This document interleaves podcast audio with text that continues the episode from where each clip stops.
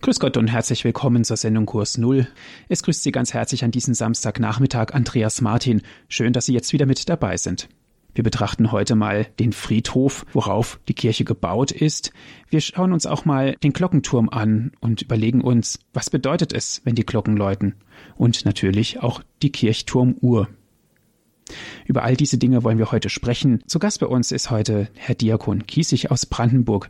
Grüß Gott, Herr Diakon. Grüß Gott, Herr Martin, grüß Gott, liebe Hörergemeinde.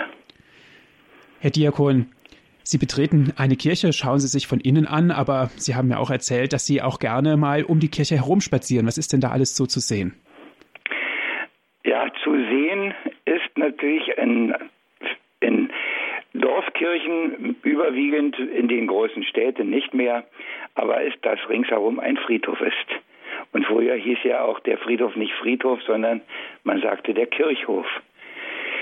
Und äh, ich denke, das ist schon gut, dass da ein Kirchhof, ein Friedhof ist, dass man immer wieder an seine Vergänglichkeit erinnert wird, wenn man in diese Kirche hineingeht. Denn diese Kirche will einem ja helfen, auch dieses letzte Wegstück, das dann auf dem Friedhof, auf dem Kirchhof endet, gut zu Ende zu bringen. Mhm. Ein Kirchhof, ein Friedhof, war das immer so, dass Kirchen auf Friedhöfen gebaut worden sind? Ob es immer so war, weiß ich natürlich nicht, aber ich weiß, dass ich unendlich viele Kirchen in den Dörfern jedenfalls kenne, um die herum auch der Friedhof ist. Nicht überall, aber das scheint schon sehr lange so zu sein. Ich bin da nicht so bewandert muss ich vielleicht auch nicht. Aber, aber für mich ist diese Sache schon interessant und spannend und ähm, von großer Tiefe. Das ist auf jeden Fall so. Was empfinden Sie, wenn Sie ja auf die Kirche zugehen und gehen dann über den Friedhof? Ja, was ich empfinde, ich weiß auch nicht, was die Leute empfinden. Ich denke, dass man sich an vieles einfach gewöhnt und dann gar nicht mehr so hinguckt, es gar nicht mehr so wahrnimmt. Das ist ja mit vielen anderen Dingen auch und dann, dann muss man irgendwann mal wieder etwas wachgerüttelt werden. Das ist manchmal natürlich auch bei einer Beerdigung, dass man wieder aufmerksam wird. Aber das ist manchmal auch, wenn eine Glocke läutet. Und damit haben wir schon etwas, das man nicht sieht, aber das man hört und das doch zu fast jeder Kirche, würde ich sagen, irgendwo gehört. Manchmal eine, manchmal mehrere, manchmal ein ganzes Glockenspiel. Aber die Glocke, die, die ruft immer wieder. Und äh, eine kleine Begebenheit, ich glaube, ich habe sie schon einmal erzählt, die mir passiert ist. Wir sind in unsere kleine St. Bernhard Kirche umgezogen und ich entdeckte im Glockenturm oder nein, nicht Turm, ein Türmchen, ein winziges Türmchen, aber es hing auch ein Glöckchen darin und ich entdeckte es mit Freude und habe beschlossen, da äh, jeden Tag auch zu läuten. Und äh, ich tat das auch. Am zweiten Tag stand schon der Wachtmeister vor der Tür und die Schichtarbeiter des Stahlwerkes würden sich beschwert haben, dass hier eine Glocke läutet. Ich habe gesagt, lieber Herr Wachtmeister, die Glocke ist viel leiser als die LKWs, die hier fahren. Aber ich will mir das überlegen und vielleicht das morgendliche Läuten weglassen. Aber mittags und abends, denke ich, werden wir weiter läuten.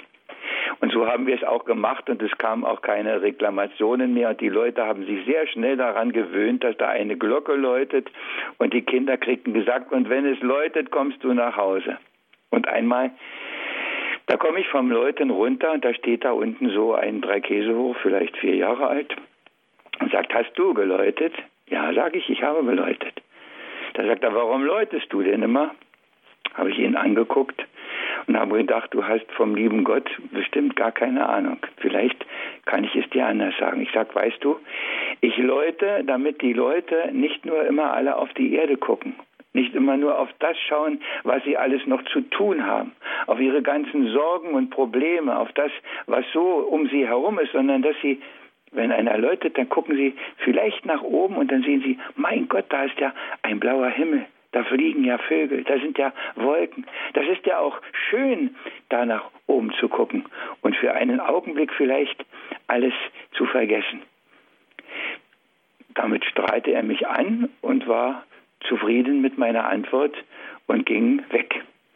Und ich habe gedacht, ja, das Läuten, die Glocke im Turm, wie wichtig ist sie, aber ich weiß auch, wie oft sie schon überhört wird und auch von uns und wie wenige nur noch einen Augenblick verharren und das tun, wozu die Glocken eigentlich rufen, nämlich zum Gebet. Sich zu erinnern, woher wir kommen, wohin wir gehen und wer uns auf diesem Weg begleiten will, dass einer gekommen ist in diese Welt, um mit uns diesen Weg durch die Bedrängnis und Not der Welt zu gehen, um allem ein gutes Ende zu bescheren. Wer denkt daran noch? Wir beten es im Angelusgebet und ich erinnere mich immer noch, es ist viele Jahre her, dass auf einer Konferenz, wo nur fromme Leute waren, gesagt wurde zur Mittagszeit, wir können jetzt nicht beten, als die Glocke draußen läutete. Wir haben noch etwas Wichtiges zu reden. Ich habe nur gedacht, was gibt es Wichtigeres als diese eine Minute? Und äh, es sollte verschoben werden, aber wie das oft so ist, dann fällt es doch aus. Die Glocke. Ich würde Ihnen gerne eine kleine Geschichte vorlesen. Ich habe schon etwas vom Pater Schniedrich vorgelesen und ich möchte etwas über die Glocke Ihnen vorlesen. Zu Ihrer Freude, ich muss Sie nicht, wer weiß wie, klüger machen. Ich möchte Sie einfach ein bisschen aufmerksamer machen, ein bisschen, ja, vielleicht mit einer Glocke, auch wenn sie nur aus Worten besteht, in Ihr Herz hineinläuten. Und vielleicht beim nächsten Glockenklingen werden Sie daran denken. Der Pater Schniedrich erzählt von seiner Walliser Heimat in der Schweiz und wie da die Glocken läuten. Es ist uralter Brauch im Wallis, dass der Kallo, das ist der Glockenklöppel, angeseilt und die Glocken unterschlagen werden. Dieses fröhliche Glockenspiel beweist südliches Temperament. Bei uns kümmert sich der Kirchturm nicht bloß um Hochamt und Vesperpsalmen. Er weckt schon sehr früh am Morgen mit einem ersten Angelusläuten, weil es Zeit ist, zum Hirten in die Stelle zu gehen. Um halb acht treibt er die Kinder aus den Gassen dem Schulplatz zu und jedes Mal hat er eine andere Stimme. Ernst oder froh?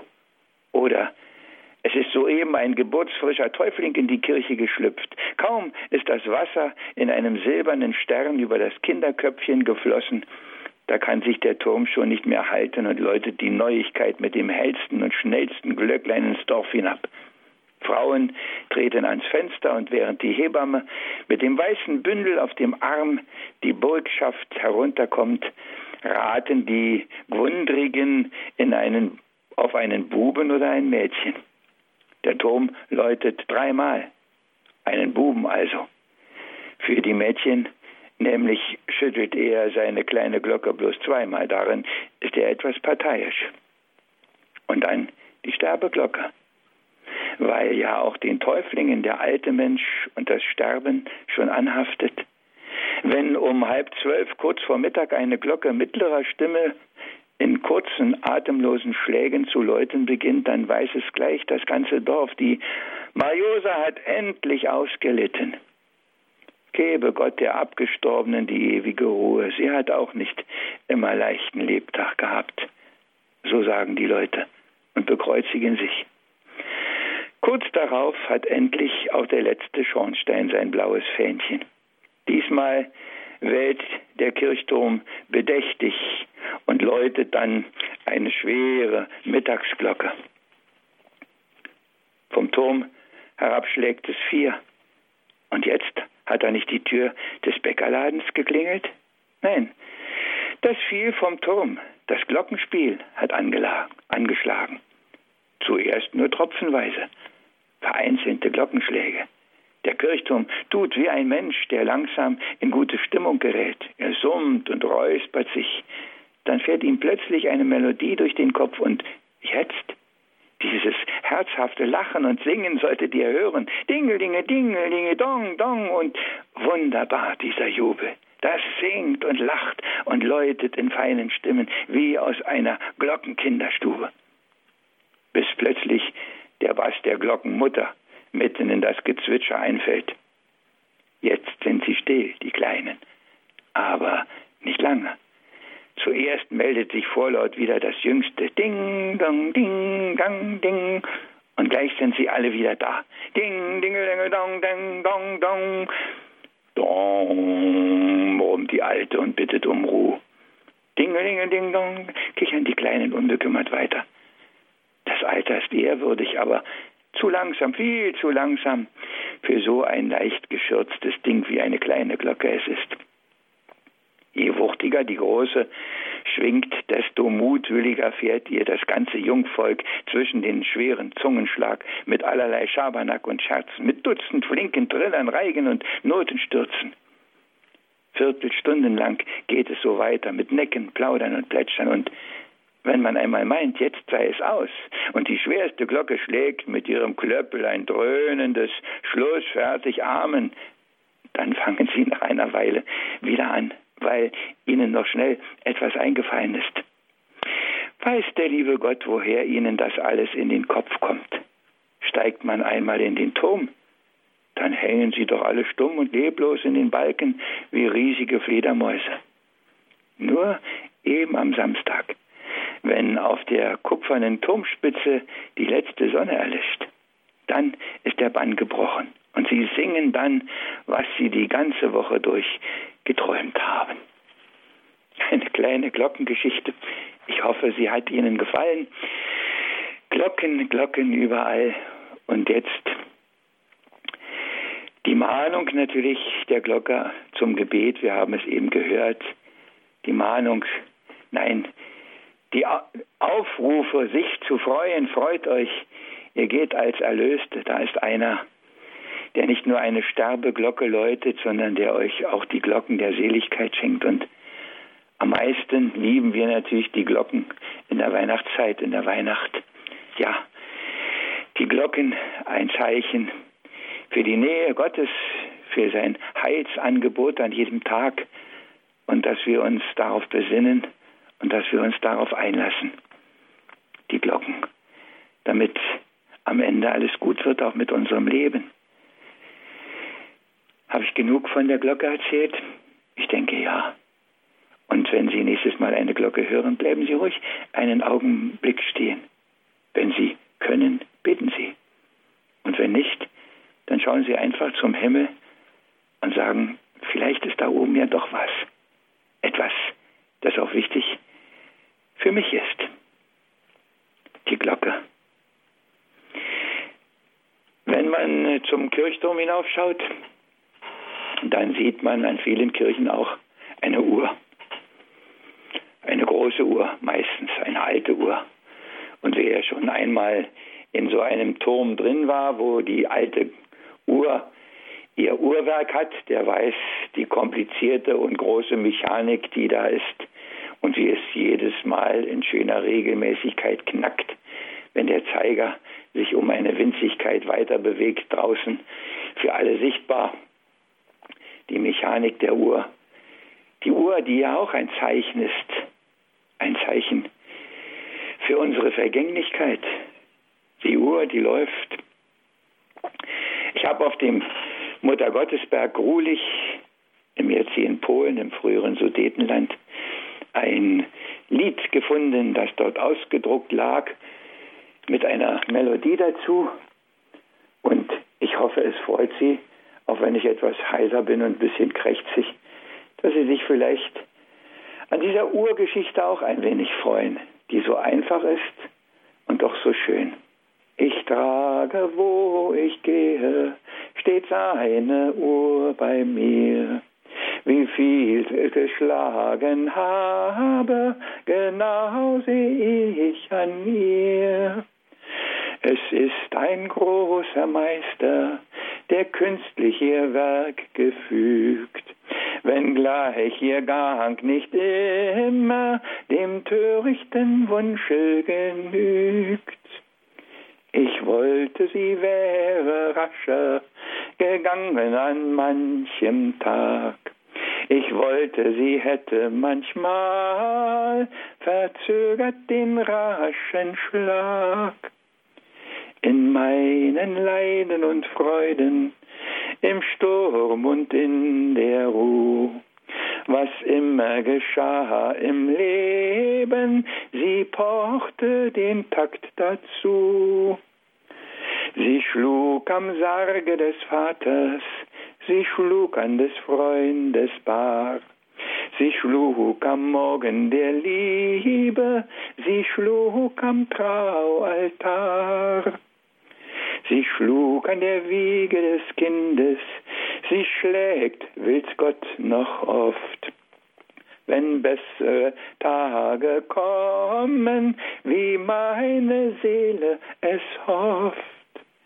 Und ward sie auch manchmal träger und drohte zu stocken ihr Lauf so zog der Meister immer großmütig sie wieder auf. Doch stände sie einmal stille, dann wär's um sie geschehen. Kein anderer als der sie fügte, bringt sie erneut zum Gehen. Dann müsst ich zum Meister wandern, der wohnt am Ende wohl weit, wohl draußen jenseits der Erde, wohl dort in der Ewigkeit. Dann gäb ich sie ihm zurücke mit dankbar kindlichem Sinn. Sieh her, ich hab nichts verdorben, sie blieb von selber stehen. Die Uhr, die unser Leben bestimmt. Das Kommen, das Gehen, die Arbeitszeit, die Zeit der Ruhe. Eine Uhr in der Hand zeigt uns, was die Stunde geschlagen hat. Und manchmal bleibt sie auch unverhofft stehen. Lassen wir uns von der großen Turmuhr daran erinnern, immer wieder aufs Neue. Kaufet die Zeit auf, steht in der Heiligen Schrift. Verschiebt nicht alle Dinge erst auf morgen, nein, tut sie jetzt und gleich. Und was du jetzt und gleich tust, das ist auch fertig, das bleibt nicht liegen, das häuft sich nicht an. Die Zeit, sie eilt im Sauseschritt, sagt es einer unserer Literaten. Und wir laufen eilig mit, ja.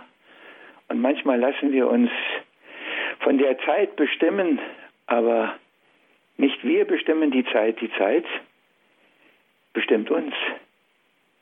Und sie sagt uns, wie viel Zeit wir haben. Und sie sagt auch, wann die Zeit einmal zu Ende ist. Und ich weiß aus vielen Geschichten, dass die Uhr bei einem Sterben stehen geblieben sein soll. Ich kann das nicht kontrollieren, das sagt man so. Und in vielen Museen zeigt man so eine Uhr die dann plötzlich stehen geblieben ist. Die Uhr am Kirchturm. Sie leuchtet weit übers Land. Wir können sie sehen. Wir können immer sehen, wann die Stunde geschlagen hat. Wir können immer unsere Zeit wieder ernst nehmen. Irgendwer hat einmal dieses Sprüchlein verfasst, das bei meinem Kohlehändler über dem Ladentisch lag. Sag, was du willst, kurz uns bestimmt, lass alle Phrasen fehlen, wer nutzlos unsere Zeit uns nimmt, bestiehlt uns und du sollst nicht stehlen. Gestohlene Zeit, vertane Zeit, die Uhr erinnert uns. Die Kirchturmuhr und wenn Sie wollen, auch Ihre Armbanduhr oder Ihre Taschenuhr.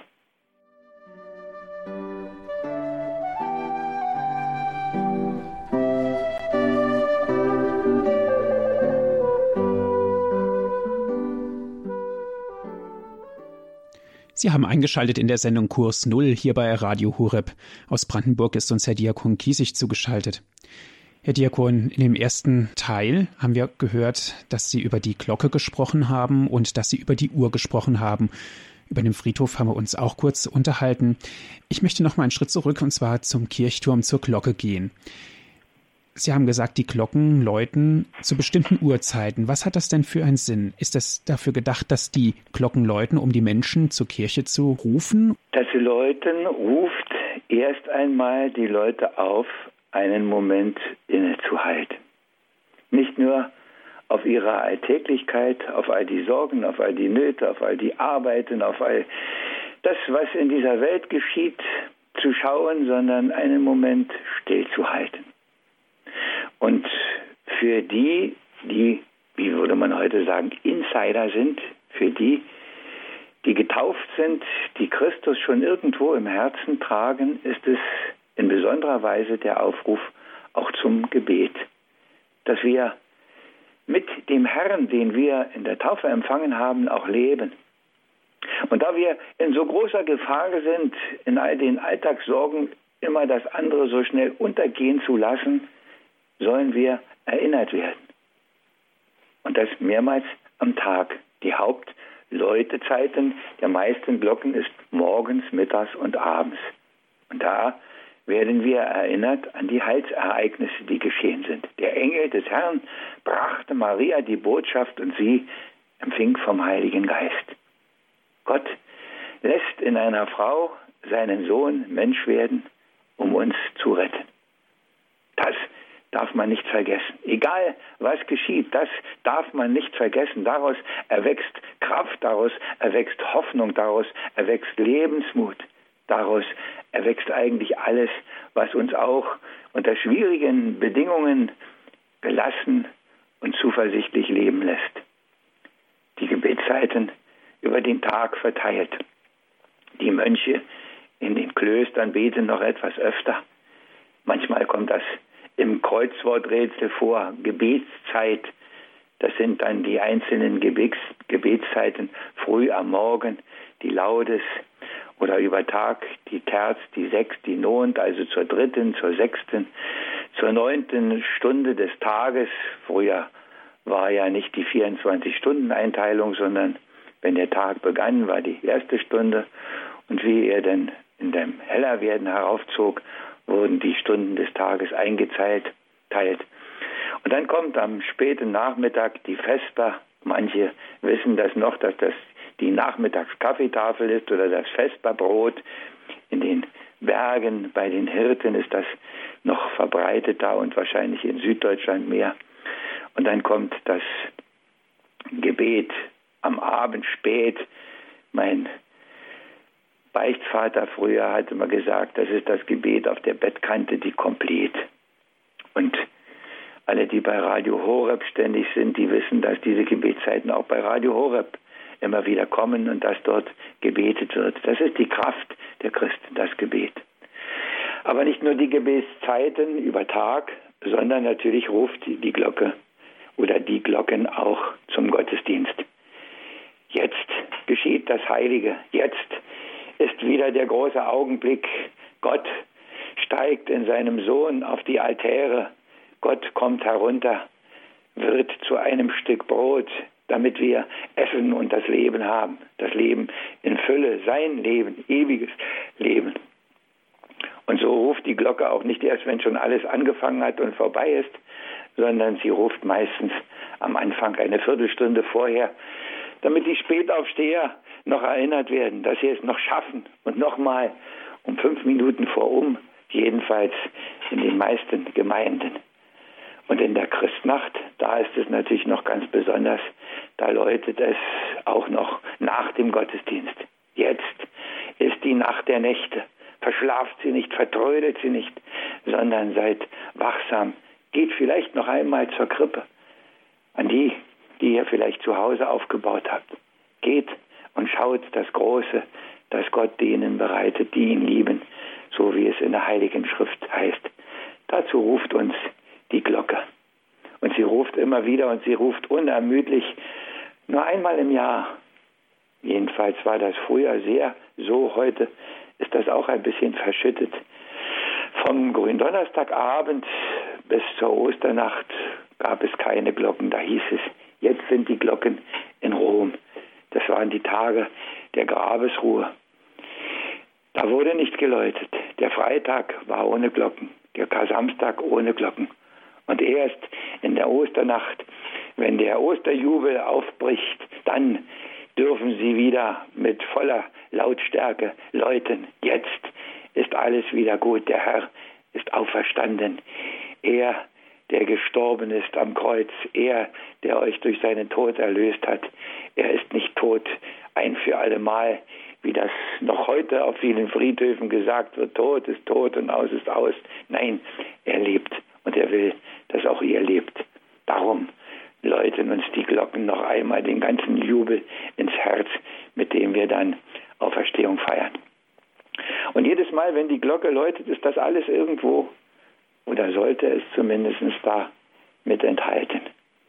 Ein bisschen Erinnerung, ein bisschen nutze die Zeit und ein bisschen auch Osterjubel. Fürchtet euch nicht, da ist einer, der lebt und will, dass ihr auch lebt.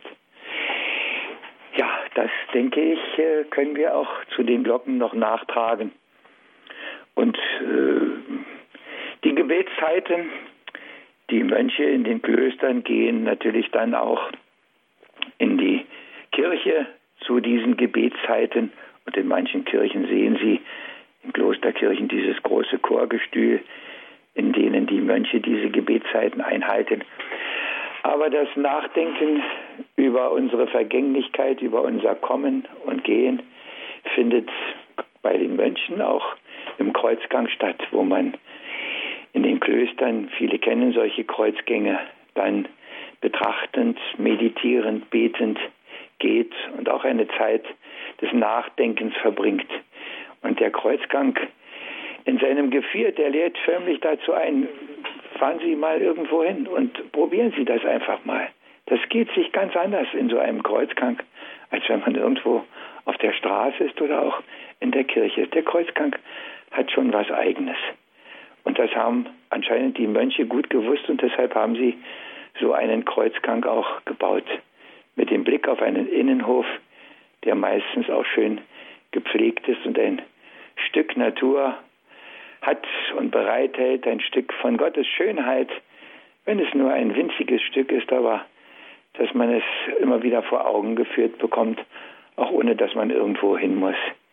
Da in dieser Mitte des Hofes, der umrahmt ist, eingefasst ist vom Kreuzgang einer Klosterkirche. Der Friedhof, der Kirchhof. Als Kind geht man da vielleicht wenig hin, aber irgendwann habe ich angefangen, regelmäßig auf den Friedhof zu gehen.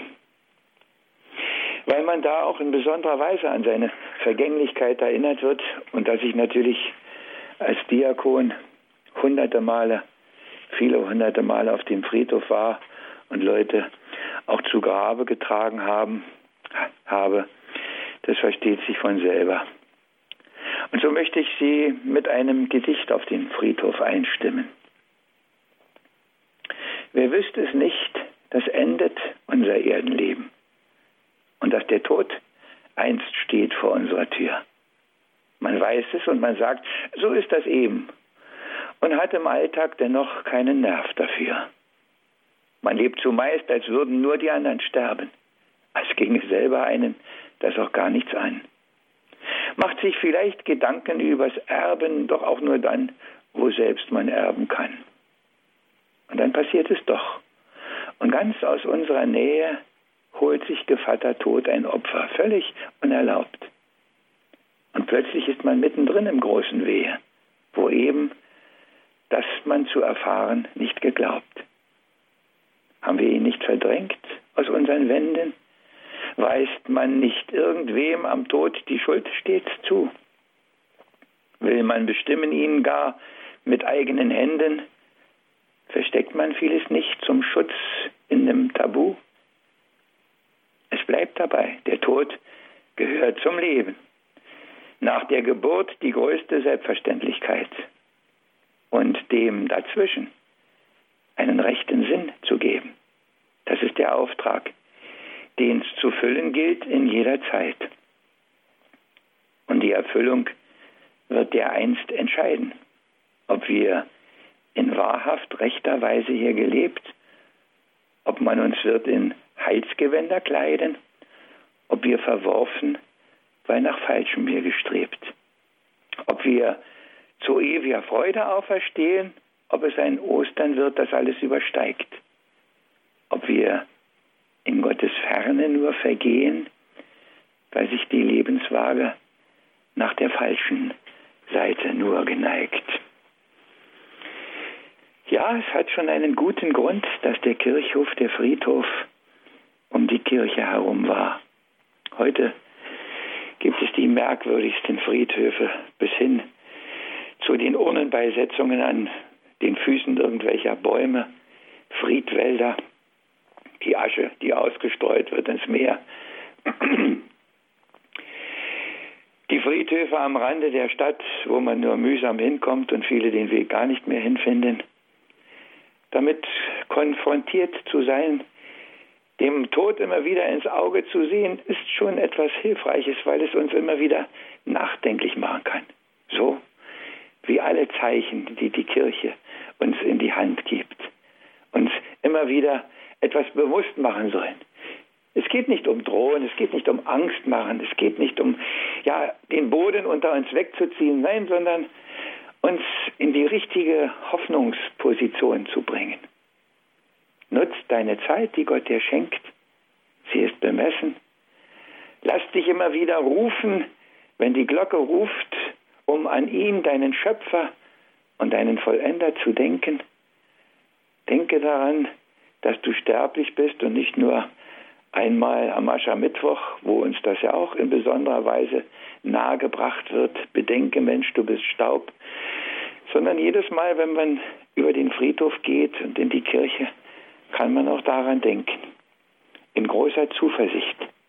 Ich brauche mich auch vor diesem letzten Tag nicht zu fürchten. Und man sieht auf diesem Friedhof Grabsteine, Kreuze. Das heißt, ich denke mal wieder an einen Friedhof, einen neuen Friedhof, der in sozialistischen Zeiten in Sassnitz auf der Insel Rügen entstanden ist. Da gibt es kein einziges Kreuz, kein einziges christliches Symbol auf dem ganzen Friedhof. Aber Gott sei Dank auf den anderen Friedhof schon. Und vor einiger Zeit habe ich auch an einem Grabstein gestanden. Und dann habe ich ein kleines Gedicht daraus gemacht. Ich sehe den Grabstein eines Großen dieser Erde, der Name, ein paar Daten, nicht viel mehr. Kein Wort von seinem Ruhm und von Erfolg, auch nicht von seinen großen Taten, nein, hier sieht alles aus, als läge hier irgendwer. Nicht gerade ein ganz armer zugegeben, dafür ist er wohl doch zu groß, der schlichte Stein. Ob er es als Ballast abgelegt fürs andere Leben? Die Frage wird wohl weiter ohne Antwort sein. Kennen andere Male die an Gräbern stehen, die noch auf Ruhm und Ehre für die Ewigkeit bedacht. Und doch ist längst auf ihnen die Vergänglichkeit zu sehen, und sie hat hier auch über Steine letzte Macht. Was zählt und bleibt, hat immer andere Dimensionen. Auch wenn die Welt es rückt ins Rampenlicht. Was wirklich zählt, ist das, was er, der einst, wird lohnen. Und dazu zählt sehr vieles sicher nicht. Ob unser Prominenter das auch so bedachte, ob er von jenem anderen überhaupt gewusst, ob er in solcher Absicht dies Vermächtnis machte, ob es nur Ahnung war, ganz tief in seiner Brust. Die Biografen hüllen sich in Schweigen. Vielleicht ist dieses Thema gar nicht interessant. Auch ich kann keine rechte Antwort zeigen. Ich habe ihn nur von der Kunst gekannt. Ja, liebe Hörerinnen und Hörer, vieles zum Nachdenken, manches vielleicht zum Schmunzeln. Wenn etwas von dem, was ich Ihnen über die Glocken, über die Uhr, über den Kreuzgang, über den Friedhof sagen darf, in ihrem Herzen angekommen ist, dann war diese Sendung sicher nicht umsonst. Und vielleicht schauen wir ganz nochmal nach oben auf den Kirchturm. Auf vielen Kirchen ist oben ein Hahn. Der Hahn, der uns in der Morgenfrühe ruft. Der sagt, verschlaft nicht die Zeit. Heute ist euer Tag. nutzt ihn und geht mit ihm, der euch in diese Welt gestellt hat. Geht mit ihm durch diese Welt und ihr werdet euch auch vor dem Kirchhof, vor dem Tod nicht fürchten müssen. Und das ist eigentlich das Beste, das Größte und das Tröstendste, was man auch auf dem Friedhof sagen kann.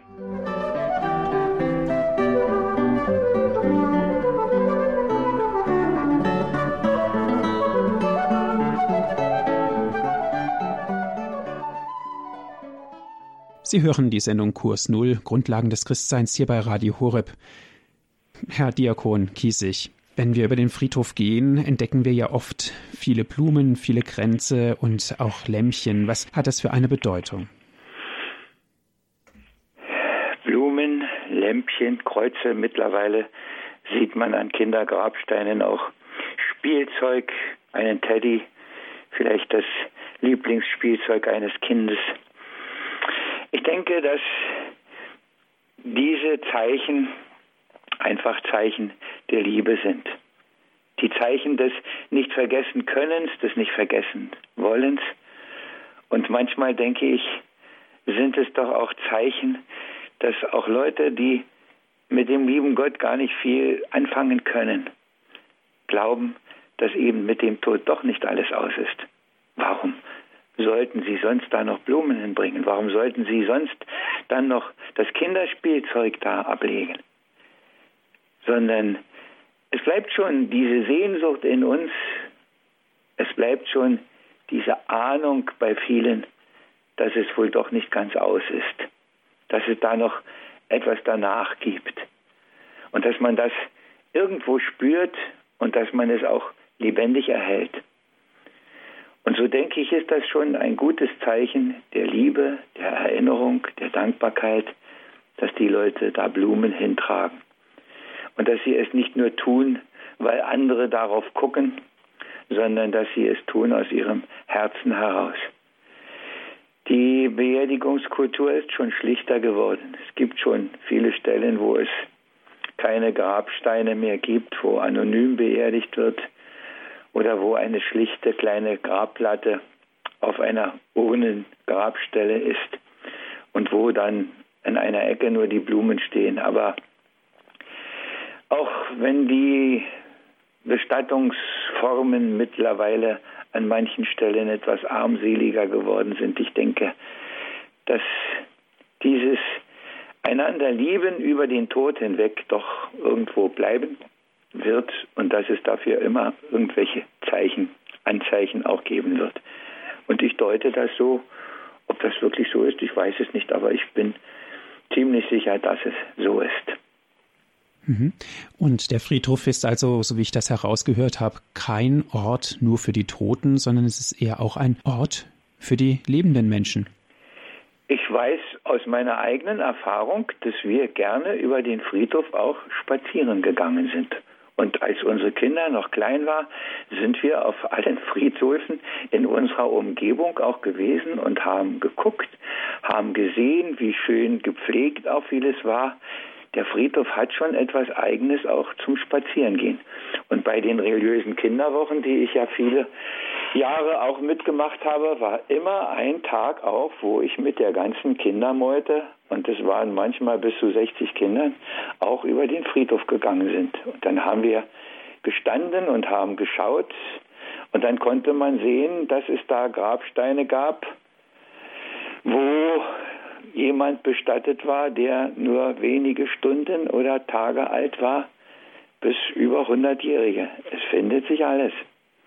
Und ich denke, das ist schon gut, dass man so dafür auch einen Blick kriegt. Man lebt vielleicht, wenn es funktioniert, doch ein bisschen anders.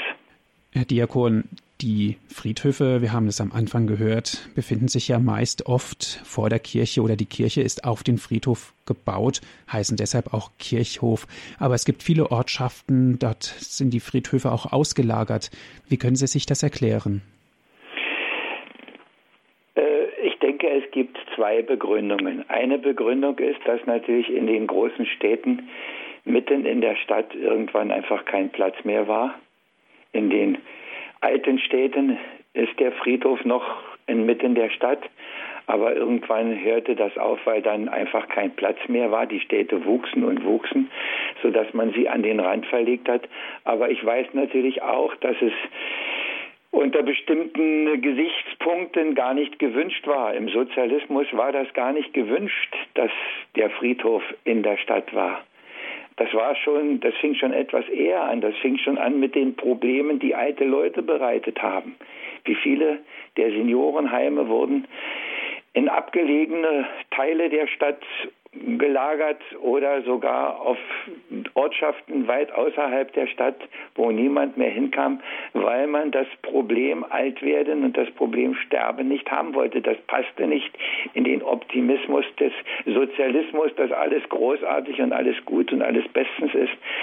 Und ich denke, das hat auch diese Dimension an sich, dass eben der Tod verdrängt wurde. Damit kann man nicht anfangen. Im Tod hört alles auf, was die anderen wissen. Da wissen nur noch die Christen eine Antwort. Und deshalb sind auch Friedhöfe woanders angelegt worden, fernab der Mitte der Menschen. Der Kreuzgang haben Sie vorhin erwähnt. Ist der nur an Klosteranlagen angeschlossen oder ist der an jeder Kirche? Nein, der ist an, ich wüsste nicht, dass er auch an einer anderen Kirche ist, aber an Klosterkirchen, Klosterkirchen ist er eigentlich immer, weil da die Mönche herumgehen, die ja doch auch die Klausur haben, wie man das nennt, die also in der Abgeschlossenheit, in der Abgeschiedenheit sind, die die Welt draußen lassen sollen und wollen und im Grunde den Raum und das Herz für Gott öffnen. Die brauchen einen Innenraum, damit man auch äh, noch ein bisschen Bewegung hat und dass man äh, dazu sich selber und zu ihm findet. Äh, der Kreuzgang ist eigentlich ein Charakteristikum, so meine ich ganz sicher, von den Klosterkirchen, von den Klöstern, ob Schwestern oder Mönche, das ist egal, aber da sind die Kreuzgänge zu finden. Die normalen Kirchen haben höchstens ein paar Seitenschiffe, aber, aber ansonsten haben sie keinen Kreuzgang, denke ich. Mhm. Und ganz konkret dient der also zur Erbauung, zur geistlichen Erbauung? Ich denke schon, dass dort äh, die Mönche gehen in der, in der Einsamkeit ihres eigenen Herzens nur mit Gott und dass sie manchmal natürlich da auch gehen, um miteinander über Gott zu sprechen, um ins Gespräch zu kommen. Aber dass es doch in einem Innenraum geschieht, wo die Welt eigentlich draußen ist. Ja, danke schön, Herr Diakon Kiesig dass Sie bei uns waren und dass Sie uns auch das Thema so ein bisschen näher gebracht haben und auch uns so viel erklärt haben. Danke auch an Sie, liebe Hörerinnen und Hörer, dass Sie mit dabei waren. Wenn Sie gerne diese Sendung noch einmal hören möchten, bestellen Sie sich einen CD-Mitschnitt. Diese Sendung wurde für Sie aufgezeichnet. Gerne dürfen Sie anrufen bei unserem CD-Dienst. Das ist die Telefonnummer 08323 921 120. Noch einmal unsere Telefonnummer vom CD-Dienst 08323 921 120. Gerne dürfen Sie sich eine CD dort bestellen. Dieser Service ist für Sie kostenlos. Wir freuen uns natürlich über jede Spende. Wenn Sie die Möglichkeit für das Internet haben, nutzen Sie unser Download- und Podcast-Angebot. Auf unserer Internetseite geht das ganz einfach unter www.hore.org. Noch einmal unsere Internetadresse, das ist www.hore.org. Herr Diakon, darf ich Sie jetzt zum Schluss noch um ein Gebet und um den Segen bitten? Ich möchte dieses Gebet vielleicht auch mit einem kleinen Gedicht noch zu guter Letzt einleiten. So viele Sprossen schon auf der langen Lebensleiter hin zu Gottes hohem Thron sind sie nun inzwischen weiter. Wie viele Sprossen bleiben noch, bis sie sind ganz oben? Das weiß niemand wohl Jedoch kann man es auch nicht proben. Bleibt doch eines ganz gewiss, dass es kommt, das Ende. Und wer zuversichtlich ist, faltet drum die Hände, geht gelassen, hoffnungsfroh, mutig und verdrossen, denn er weiß ja schließlich, wo enden mal die Sprossen.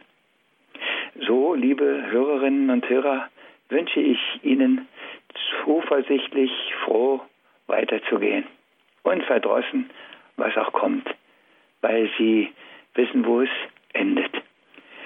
Möge unser Herr und Gott, der sie ins Leben gerufen hat, der sie im Heiligen Geist immer wieder führen will, ihr Wegbegleiter sein in unserem Herrn Jesus Christus und möge ihr Leben, wann immer das sein mag, auch ein gutes Ende nehmen.